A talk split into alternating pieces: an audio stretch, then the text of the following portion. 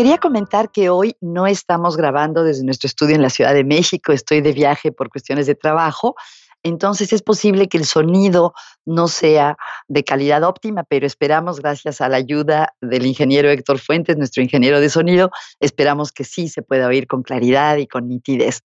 Bienvenidos, estoy muy contenta de recibir hoy a un invitado especial, un colega que me aprecio mucho, que hace, como ustedes verán cuando hablemos con él, un trabajo realmente único, muy diferente y muy interesante. Él es Jesse O'Connor, en algunos círculos conocido como Doctor Bigotes. Eh, Jesse es coach, es uno de los fundadores de Doctor Payaso, que ahora nos va a hablar de qué se trata esta organización tan especial. Eh, y es una persona realmente apasionada por el bienestar, por la felicidad, especialmente en el sector salud. ¿Y qué se puede hacer en el sector salud para potenciar el bienestar de todos? Jesse, bienvenido. Muchas gracias, Margarita. Un placer estar aquí. ¿Por dónde empezamos, Jesse? Estaba pensando tal vez eh, de hablar de esto que no sé si la mayoría de la gente conoce, que es lo de doctor payaso. ¿Nos podrías contar ¿Qué es Doctor Payaso? Claro, eh, nosotros comenzamos Doctor Payaso, unos tres ah, amigos y yo, fundamos esta asociación como una forma de transformar el ambiente del hospital. Consiste en doctores payasos, que son personas de todas las profesiones, quienes se capacitan en elementos de tanatología, psicología positiva, coaching ontológico y luego toda la parte de acompañamiento a través del personaje del clown o el payaso, improvisación, el arte clown, para usar el personaje del doctor payaso, quien a través del juego y sus preguntas ridículas ayuda a las personas a ver el hospital con otros ojos, también su propia circunstancia, generar mucho más emociones positivas y brindar acompañamiento en un espacio donde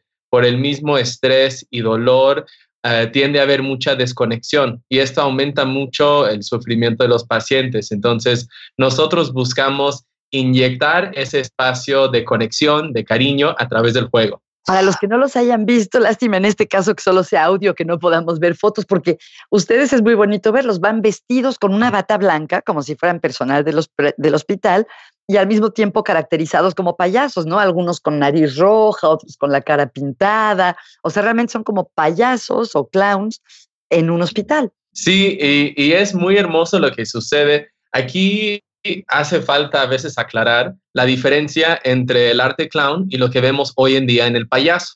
A ver, porque aquí en México el payaso está muy mezclado con el personaje del bufón. Cuando el clown o el payaso tradicional eh, era vagabundo. Entonces su forma de hacer reír era siendo el más tonto, el más ridículo y su nivel de estatus era muy bajo. Las personas entraban al juego con él ah, por invitación, pero el bufón venía de la corte real y era elegido por el rey, entonces él podía burlarse de los demás el payaso que tenemos hoy en día se burla mucho de otras personas y eso realmente como arte escénico es el bufón. Y eso pues no tiene espacio en el hospital porque las personas ya están en una situación vulnerable, lo que menos necesitan es que alguien se burle. Y el, el clown lo podemos usar y más en las áreas pediátricas para empoderar a los pacientes, porque a través del juego los niños se dan cuenta que ellos también inclusive pueden eh, controlar lo que sucede con el payaso a través de sus propuestas o el payaso se pone en problemas y los niños nos rescatan, nos enseñan cosas muy básicas, ¿no? Eh, nosotros de repente queremos lavarnos las manos y no sabemos dónde sale el agua, y es un juego chistoso y los niños terminan enseñándonos cómo. Y eso también ayuda a que tengan un poquito de control sobre su entorno. Entonces tiene todo un, fundamento cómo usar el juego para empoderar, porque el niño hospitalizado no tiene control sobre la ropa que trae puesto, principalmente usan batas o pijama de hospital, a qué horas va a comer o qué, cuándo le hacen inyecciones o diferentes intervenciones. Entonces todo eso aumenta su cantidad de estrés. Y el hecho de que llega un doctor payaso, y inclusive si el niño no quiere jugar con nosotros, nos puede mandar a volar y nosotros damos media vuelta y nos vamos. Entonces dice, ah, regresa una sensación de control sobre algo en este, en este contexto. Qué bonito, Jesse. Me encantó lo del ejemplo de lavarse las manos. ¿Nos podrías contar si hubiéramos podido ver así a través de una ventanita alguna experiencia reciente que tú hayas tenido como doctor payaso en un hospital, ¿nos la podrías describir para que tengamos una idea de qué pasa, qué tipo de actividades hacen, cómo interactúan? ¿Nos podrías dar algún ejemplito que te venga a la mente de algo que te haya gustado especialmente? Sí, por supuesto. De hecho, vino una antropóloga de Escocia a estudiarnos durante unos meses. ¡Wow! Y sí, fue una experiencia muy hermosa. Y después, cuando regresó a Escocia, ella me mandó una falda escocesa. y ahora lo uso en el hospital y ha sido muy divertido irme acostumbrando a andar con falda. Cosas muy sencillas como empecé a jugar con con una señora de lejitos, porque nosotros como doctores para eso siempre pedimos permiso para poder actuar. Esto implica desde el lenguaje corporal, la mirada, ir pidiendo si podemos acercarnos. Entonces, empezó toda esta interacción eh, desde afuera del hospital hasta que ella por fin me invitó a sentarme con ella. Entonces, me voy acercando y que me siento en el banco de metal frío en la mañana y que no estoy acostumbrado a usar falda, se me olvida bajarlo y ¡Wow! Me paro señora atacada de la risa. y, son cosas muy hermosas que suceden que nosotros realmente nos echamos un clavado en ese mundo, no estamos adoptando un personaje, decimos que tu payaso eres tú llevado al extremo. Entonces, todos tus idiosincrasias... En tu caso, ¿qué es? Se me hace muy interesante eso. ¿Qué, qué es Jesse llevado al extremo como doctor payaso? Sí, bueno, el doctor Bigotes, que es mi versión clown, tiende a creer que lo sabe todo. y no sabe mucho. Entonces se mete en unos problemas porque aparte en la improvisación una de las reglas es que el payaso siempre dice que sí. Entonces si un compañero pregunta, este, ¿tú sabes cantar ópera? Por supuesto que respondo que sí. y cuando escuchan mi voz se dan cuenta que no tanto. Y, es, y es muy lindo porque pues una de las cosas toda mi vida que yo dije, uy, yo necesito ser más humilde porque luego me meto en problemas y usarlo como payaso, poder inclusive burlarme de esos elementos de mi personalidad y ver cómo la gente se encariña, es muy sanador y muy hermoso, porque yo creo que todos hemos tenido un momento en que nos gane la, la soberbia y metemos la pata. Pues el doctor Bigotes lo hace muy a menudo. Qué bonito. Oye, Jessy, aparte de que es bonito, ¿tiene algún impacto positivo la presencia de los doctores payaso? No sé si han hecho estudios o lo que la gente les ha dicho. O sea, ¿por qué sí vale la pena algo aparentemente tan raro, tan fuera de lo común como tener payasos o clowns en un hospital?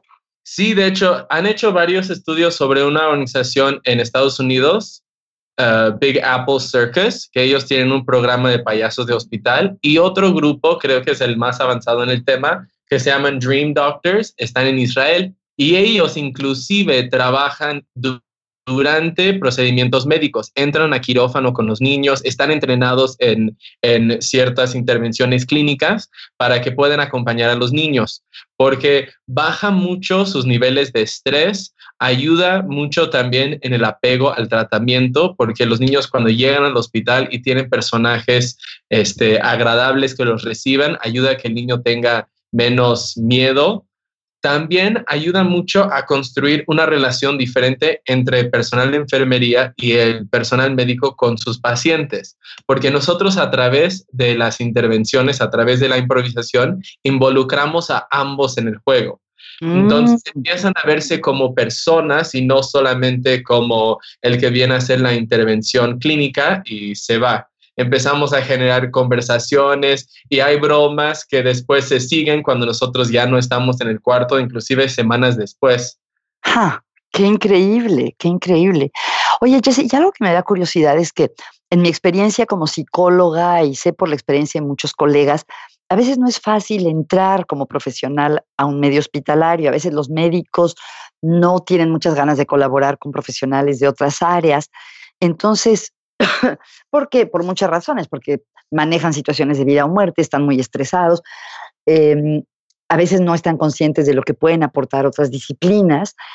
Y me pregunto si para los psicólogos es difícil, ¿cómo le hacen o le han hecho ustedes como payasos para abrirse campo en un ambiente tan complicado como un hospital? Creo que fueron las lecciones que por sorpresa fuimos aprendiendo del mismo personaje del payaso. Eh, el payaso no sabe qué hacer. Entonces, constantemente está haciendo preguntas, constantemente está en un espacio muy curioso y necesita orientación de personas que lo rodean. Si no, mete la pata una y otra vez. Y en un principio esto estaba muy enfocado en los pacientes, pero con el tiempo empezamos a trabajar y jugar más con el personal médico. ¿Y cómo reaccionaban? ¿Les hacían caso?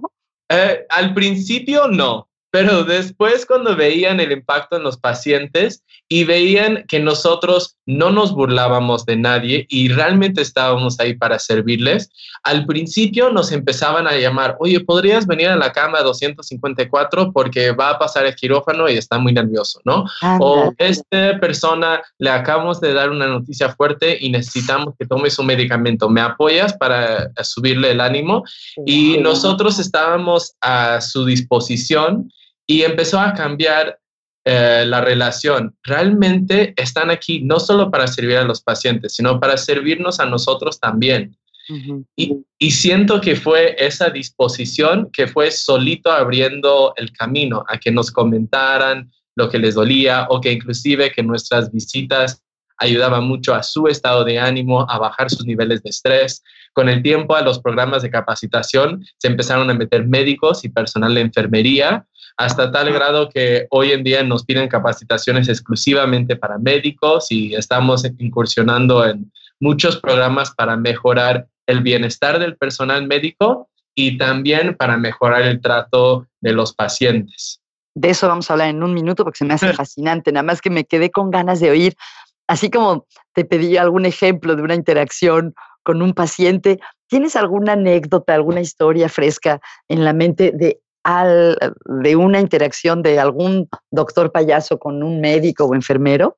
Este, ahorita el que se me viene en la mente fue la visita de la semana pasada y dos. Uno, en, en el área del hospital habían tenido un cambio de administración, entonces la renovación de nuestro contrato para estar en el siguiente año estaba suspendido y no venimos durante cuatro semanas. Entonces, al retomar las visitas, todo el personal de enfermería nos regañó ¿Cómo nos abandonaron? Es que no podemos sin ustedes. Toda la semana y no saben cuándo se van, la energía que se queda y seguimos contando chistes del, del, payaso que se cayó, ¿no? Y el niño que con su rugido lo sacó corriendo y eso fue muy agradable escucharlo, que todo el mundo nos regañara de que no nos puedes abandonar, te necesitamos tanto. Ay, qué bonito, qué bonito, Jessy. Bueno, ahora sí entremos a...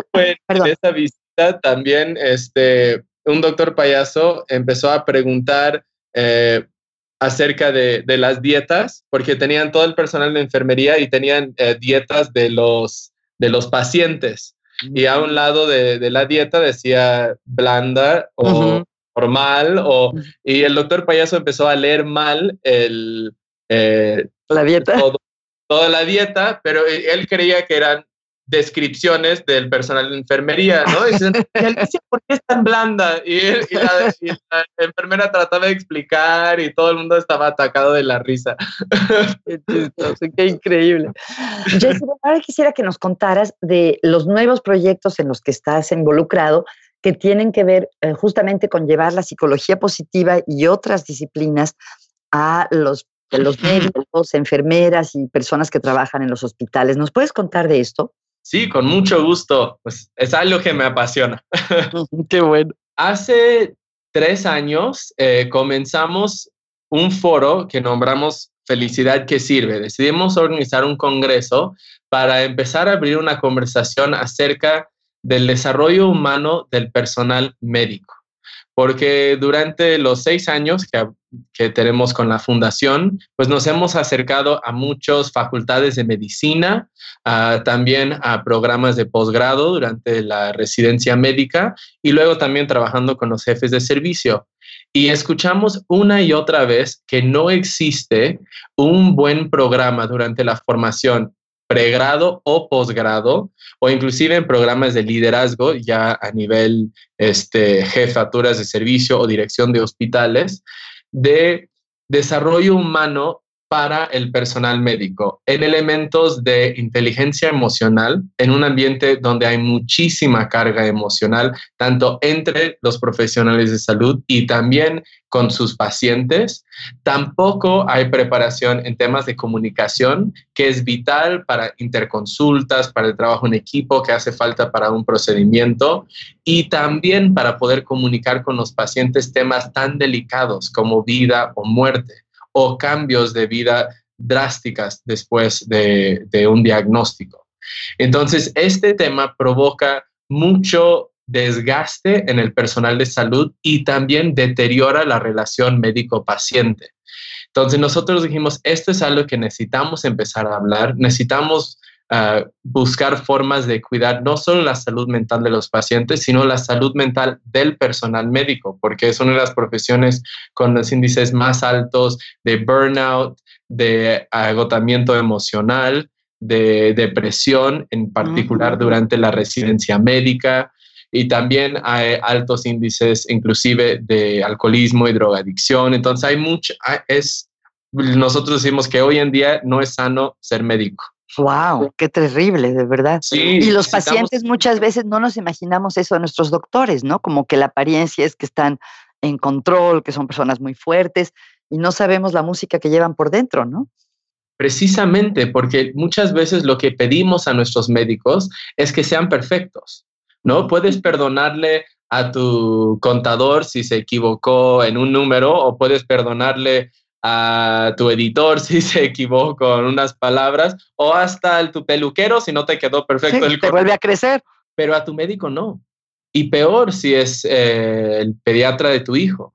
Entonces nosotros les pedimos que sean más, que no sean humanos, que sean perfectos. Y luego les pedimos que sean superhumanos, que nos escuchen, que nos acompañen, que sean sensibles en esos momentos tan difíciles. Entonces tenemos una contradicción y una relación, yo creo, con nuestros médicos que necesita cambiar, donde definitivamente los vemos como seres humanos, donde el sistema necesita cambiar para que sea mucho más saludable y que realmente pueden seguir conectados con su vocación porque más del 90% de los estudiantes en su primer año, cuando les preguntas por qué estás haciendo esto, es porque quieren servir, es porque quieren erradicar alguna enfermedad, es porque quieren salvar vidas. Y a través de su formación se van desconectando porque tienen que endurecerse para sobrevivir el sistema que tenemos hoy en día. Y es una conversación muy emocionante del cual estamos formando parte porque en diferentes partes del mundo y en diferentes niveles estamos viendo que esto tiene que cambiar.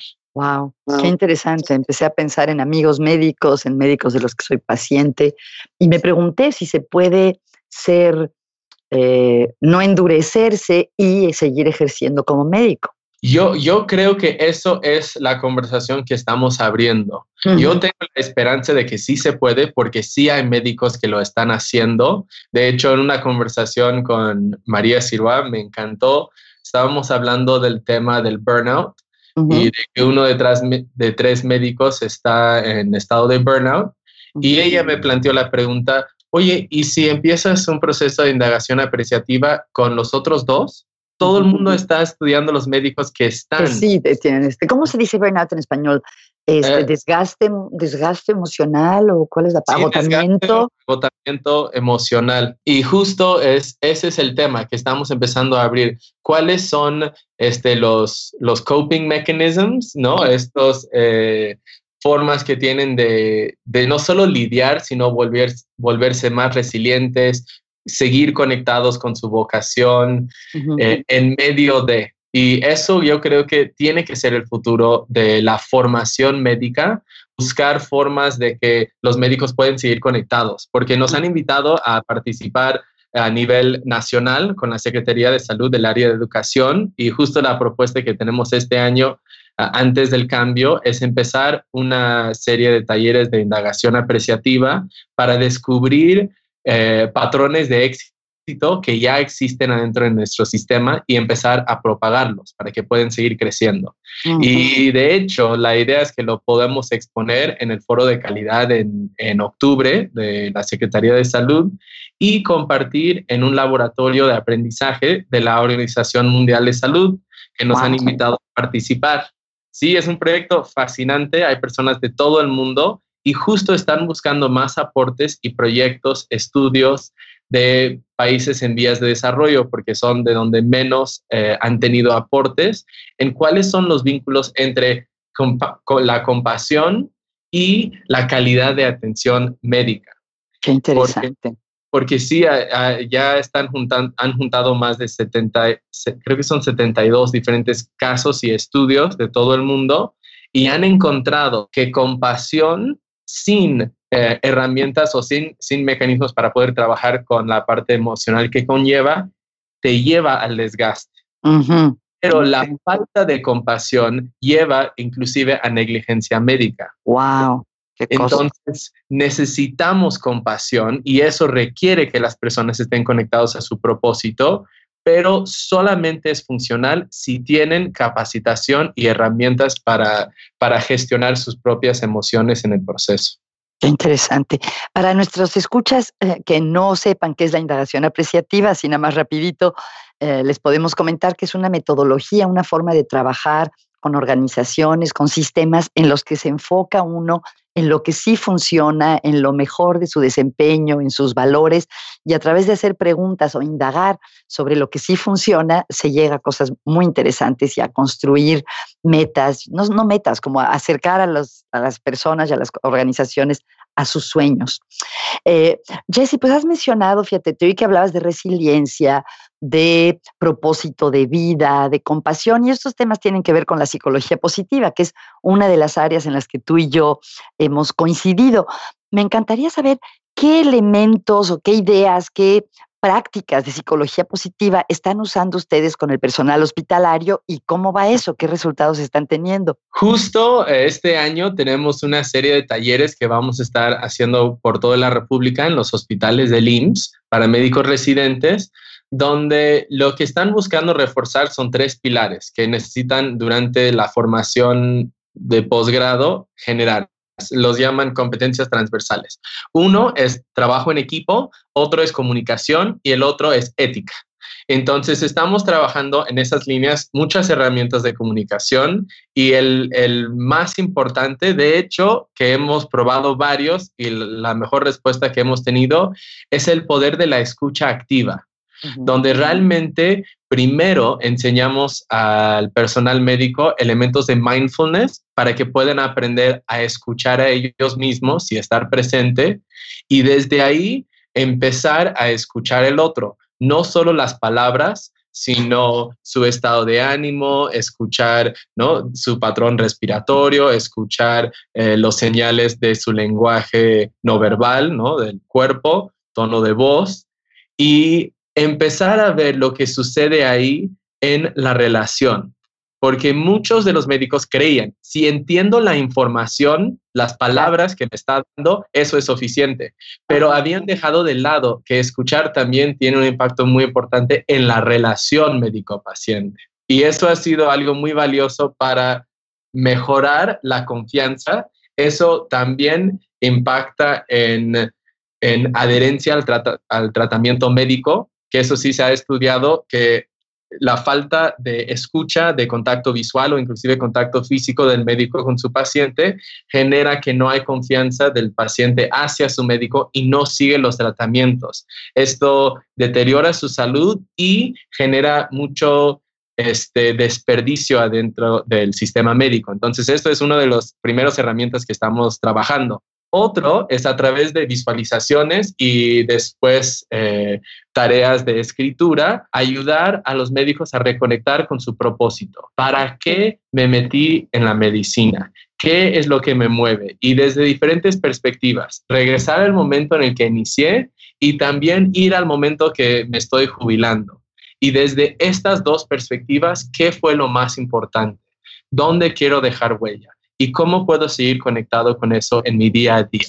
Y ahí sabemos de las investigaciones en psicología positiva que efectivamente las personas que sienten que están eh, conectadas con su propósito de vida son más felices, manejan mejor el estrés y tienen una serie de ventajas, ¿no? Precisamente. Y el otro, a través de la comunicación, estamos buscando mejorar el enfoque positivo usando preguntas eh, positivas acerca de lo que sí está funcionando, del mejor momento de su día, conectarlos con gratitud, porque yo creo que igual que la psicología, ¿no? Hace 30, 20 años, antes de que se fortaleció todo este corriente de psicología positiva, ahí está la comunidad médica, con un enfoque muy negativo, que está muy enfocado en las enfermedades y todavía necesita desarrollar más fuerza en la, salud y cómo podemos enfocarnos en salud y fortalecer la salud y no únicamente tratar enfermedades. Entonces, eso es otro, otro enfoque que estamos buscando equilibrar un poco, porque en el día a día del médico, eh, la parcialidad negativa, ¿no? Este negativity bias es muy, muy fuerte, porque están concentrados y enfocados en problemas, en enfermedades, en virus, en trauma. Eso es lo que estaba pensando, que un poco, ¿cómo le hacen? Porque por definición, pues los médicos están para curar enfermedades, un hospital es un lugar donde uno va cuando está enfermo, no va para prevenir. ¿Cuáles son los elementos de la psicología positiva que no parecen contradictorios o que sí se pueden aplicar en un contexto que por definición tiene que ver con reparar lo que está mal. Creo que eso va a ser un trabajo que necesitamos seguir desarrollando. ¿Cómo podemos tener cada vez más médicos ya con herramientas de psicología positiva y cómo los pueden ir tropicalizando a su contexto? Porque inclusive ellos mismos saben cómo pueden usar fortalecer ciertos elementos, por ejemplo, el sistema inmunológico para luchar contra cierto virus, donde no están atacando directamente el problema, sino están aumentando otra parte positiva, si quieres verlo así, del cuerpo, ¿no? Entonces, existe ya en el sistema, pero creo que lo que necesitamos es que, que más médicos los empiezan a usar y desde su mentalidad, que ellos conocen mejor el sistema, empezar a plantear yo creo que el mismo lenguaje y los mejores momentos para usarlos, que eso ya va a ser un segundo plan una vez que ya tenemos este, más médicos con estas herramientas, que ellos nos propongan cuál se, podría ser el camino a seguir. Claro, y también estaba pensando, no sé tú cómo lo veas, Jessy, que es que la psicología positiva no se trata solo de estar contentos y de estar alegres. Sabemos que los elementos del bienestar además de las, emociones positivas, incluyen las experiencias de flow, cuando estamos tan metidos en algo que se nos pasa el tiempo rápido porque estamos enfrentando retos, eh, tener buenas relaciones con los demás, el tener metas, el tener propósito y sentido, el conocer nuestras fortalezas. Entonces pensaba que a lo mejor estas estos otros componentes del bienestar, que no necesariamente son estar alegre, sí tienen un lugar y sí se pueden aprovechar aún en situaciones de enfermedad, ¿no? Por supuesto. Y a mí me gustaría, ah, todavía no tengo un proyecto aterrizado, pero trabajar más fortalezas de carácter con el personal médico para que se vuelve parte de, de, su forma de conversar entre ellos, que conozcan entre los equipos cuáles son sus fortalezas de carácter, cómo pueden mejor acceder a estas experiencias de flow, que es más probable cuando están empleando sus fortalezas. También para que pueden tener ese enfoque con sus pacientes, porque inclusive tal vez pueden detectar fortalezas en sus pacientes y hablarles de sus fortalezas para que ellos también los pueden incorporar. Yo creo que esta es una herramienta muy tangible y que a los médicos les gustaría mucho, porque el tema de fortaleza es algo que que se habla mucho de que tienes que ser fuerte para. Sí, pero ¿cómo, verdad? Y ahí si conoces tus fortalezas, ya tienes algo más concreto. Qué bonito, qué bonito, Jesse. Hoy te quiero preguntar muchas cosas. A ver, otra que te quería preguntar es, aunque eres joven, tienes mucha experiencia eh, de vida, has vivido en diferentes países, tienes este trabajo tan hermoso de doctor payaso, lo que estás haciendo ahora con los médicos. Si tuvieras, no sé si lo tienes escrito, pero si tuvieras escrito así como tres bullets o de lo que has aprendido de la vida hasta ahora, si, si tuvieras así como dos o tres lineamientos que tú crees que ayudan a tener una vida feliz, ¿cuáles serían? Qué bonita pregunta. El primero que se me viene no es mío, pero es el tema, mi tema en este momento, y es el la definición de felicidad del doctor Shahar de placer más sentido. Creo que en muchos momentos de mi vida he estado muy enfocado en solamente vivir una vida con sentido y me he desconectado de lo que más disfruto, sintiendo que cuando logro esa diferencia o tengo ese impacto positivo en el mundo, entonces podré estar feliz. Y ese es un enfoque que definitivamente ha cambiado de un año para acá, en que quiero dejar huella, quiero hacer algo muy positivo, quiero sanar nuestro sistema de salud y quiero disfrutar el camino. Creo que para mí esto es algo muy, muy importante en este momento y curiosamente me está ayudando a tener un impacto mucho más importante. Creo que antes yo trabajaba desde prisa y presión por llegar y hoy que estoy disfrutando más el proceso, las personas están tocando muy mi puerta para invitarme a hacer proyectos y yo, ¿cómo? Entonces, para mí eso es algo muy, muy valioso. No solamente tener ese enfoque hacia el futuro, sino estar también en el proceso y viviendo y disfrutando el presente. Y otro de estar tan de cerca con, con niños y familias en el hospital en sus últimos momentos es, es una conversación que tal vez no parece una conversación tan hermosa, pero para mí lo ha sido es la conversación de la muerte y saber que somos finitos, ¿no? Y que no tengo todo el tiempo del mundo, que sí mis días y mis años son contados y aprovechar al máximo cada momento. Y mi, mi esposa hoy es coach tanatológica y, y, tenemos conversaciones muy hermosas, me ha enseñado mucho en este tema, que creo que vale la pena verlo y platicarlo. Es un tema tabú en nuestra sociedad si estás en, cenando con tu familia, dices, oye, el día que yo me muera, me gustaría, hijo, no hables de eso, por favor, ¿no? Es, es algo que no podemos conversar, pero el conversarlo, el verlo de frente, creo que a mí me da mucho sentido, muchas ganas de vivir cada día intensamente y estar presente, no estar dejando cosas para mañana. Qué bonito. Gracias, Jesse. Jesse, otra cosita, cambiando un poco de tema, pero es como para conocer mejor a nuestros invitados. ¿Qué estás leyendo en este momento? Si yo viera tu mesilla de noche o tu escritorio, ¿qué estás leyendo estos días? Apenas ah, estoy en el primer capítulo de Homo Prospectus. Ajá. y siempre al lado está un libro de poesía y en este momento es Mary Oliver. Ay, qué bonitos los dos. El de Homo Prospectus, para nuestros, eh, las personas que nos escuchan, es un libro compilado por Martin Seligman y otros, el padre de la psicología positiva, y otros colaboradores, que es sobre la capacidad que tenemos los seres humanos de ver hacia el futuro, de ver para adelante. Eso es la prospección. Y Mary Oliver me encanta. Y de hecho, qué curioso, porque hablabas de la conversación sobre la muerte y hay un poema una frase de un poema de ella muy bonita que dice, ¿qué vas a hacer con tu única y maravillosa vida? ¿O cuál es la frase? ¿Sabes a cuál me refiero? Sí, sí, sí, sí. What will you do with your one wild and precious life? ¿Qué harás con tu única vida salvaje o silvestre y preciosa? qué, bonito. Ay, Jessy, qué, qué, gusto, de verdad. Jessy, ¿cómo pueden saber las personas que nos escuchan más sobre Doctor Payaso, más sobre ti, tu trabajo? ¿Cómo pueden localizarte? Nos pueden buscar en doctorpayaso.com, nuestra página web de la fundación, o también felicidadquesirve.com, la página web de nuestros programas de capacitación. Y nos pueden escribir en México arroba doctorpayaso.com o seguirnos en Facebook en dr.payaso. Nos encantaría escuchar de ti. Muy bien. Pues Jessy, que sigan con esta labor tan especial, tan divertida y profunda a la vez. Te agradezco mucho el tiempo que has pasado con nosotros hoy. Muchas gracias, Margarita. Un placer hablar contigo. Para mí también. Muchas gracias, Jessy.